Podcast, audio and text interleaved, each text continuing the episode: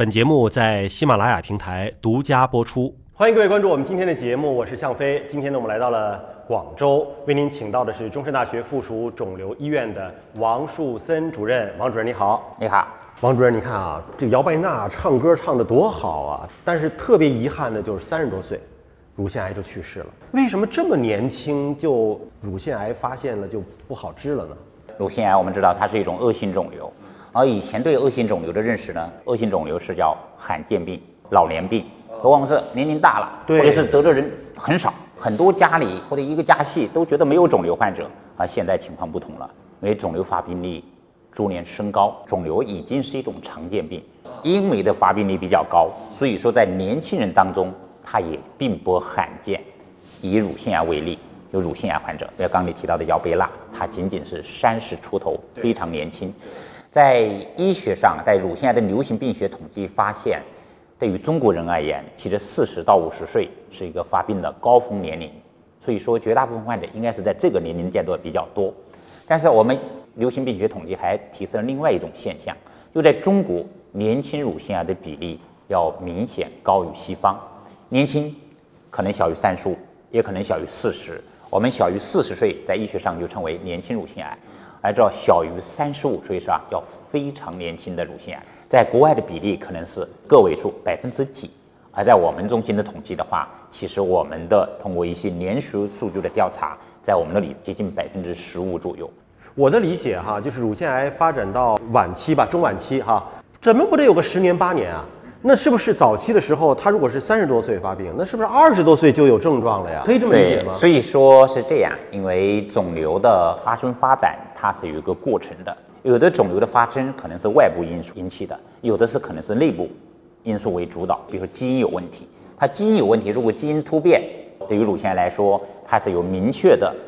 乳腺癌易感基因的突变的话，那它发乳腺癌的机会可能就比较高，这是一个内部因素。然后再加之以外部因素，比如说生活节奏的这种紊乱，或者精神的高度紧张，或者是高脂肪、高热量等等这些饮食等等一些外部因素的这种共同作用，使得部分患者在非常早的年龄阶段就出现了乳腺癌的这种诊断。就年轻乳腺癌患者，就遗传基因突变的几率可能就比较高。所以对于特别年轻的乳腺癌，我们往往会做进行基因的一些。筛查看看它是不是因为由于基因本身的遗传基因的变异导致了它这样的一个高发现象的一种出现。那咱们就说三十多岁如果发现了有乳腺癌的这个征兆了，找到您之后，咱们一般采取什么样的方式帮他们来治疗呢？其实，在临床上，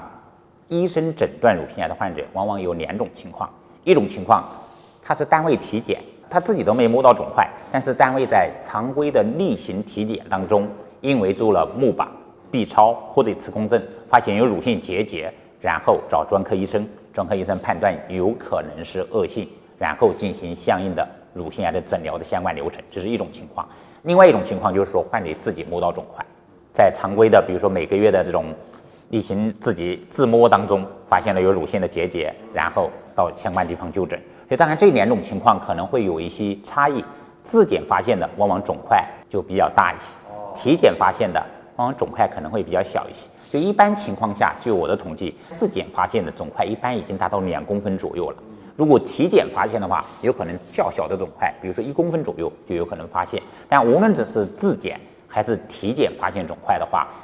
乳腺癌的诊断流程，我们一般是这样的：首先可能是医生根据患者的主诉或者他的体检报告，知道他有乳腺肿块，然后进行相应的临床体检，然后判断这个患者需不需要进行相应的进一步检查。因为乳腺肿块就整体而言，绝大部分还是良性居多。那咱们就说说这个治疗的手法啊，因为爱美的女性总是觉得能保乳不切最好就不切。对于乳腺癌患者来讲，保乳和切怎么选择？你刚刚提的这问题也是我们乳腺癌局部这种手术治疗的一个发展过程。比如说一百多年前用手术治疗乳腺癌，其实叫有一个手术模式叫 Hosted 根治术。这个根治术呢，它早年做的时候呢是做乳房的整体切除，加上乳房的区域淋巴结的清扫，包括腋窝的淋巴结的清扫。因为人们早年发现乳腺癌很容易伴随腋窝淋巴结转移。因为如果乳腺癌仅仅长在乳腺上，乳腺切除就应该能够治愈它。但有相当一部分患者，其实我们通过仅仅切除乳房是不能治愈的。很多一部分患者是已经发生了区域淋巴结转移，所以早年的手术往往是越做越大，不仅切除乳腺，还做腋窝淋巴结的清扫。到上个世纪五十年代，到顶峰的时候，甚至要做开胸、做纵隔的淋巴结的清扫，是非常的残酷，整个肌肉都给剥离了。那关键切了之后影响生活质量。后来人们发现，即使通过那么积极的治疗措施，仍然不能根治所有的乳腺癌患者，仍然有相当一部分患者，无论你手术做的有多大。它都会出现复发转移，还转移，所以人们会去反思一下，单纯手术是不能说全部治好乳腺癌的，而且人们通过这吃分子生物学这样的一系列发现，就是乳腺癌很可能在非常早的时候，它就发生了远处转移，就在很小的时候，很可能就有异窝淋巴结转移，甚至远处转移。我们一味追求做大手术